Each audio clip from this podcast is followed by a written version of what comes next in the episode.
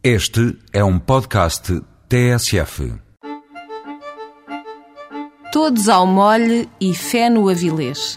O trocadilho é inevitável, já que o restaurante de que queremos falar se chama O Molhe e a visita é obrigatória.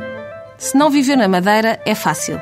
Há companhias aéreas de baixo custo a viajar para a ilha e todos os dias são bons para uma espetada em pau de louro ou para uns quilos de bolo do caco. No novíssimo restaurante O Molhe não se comem espetadas. Come-se tudo o que o grande e jovem chefe José Avilés nos puser na mesa, porque tudo é muito bom. Peixe carneiro, lula recheada com niçoise, nhoquis com molho de tomate e azeitona e lascas de parmesão é um nome comprido para um prato, mas perfeito para uma curta explicação. Produtos locais com confecções internacionais.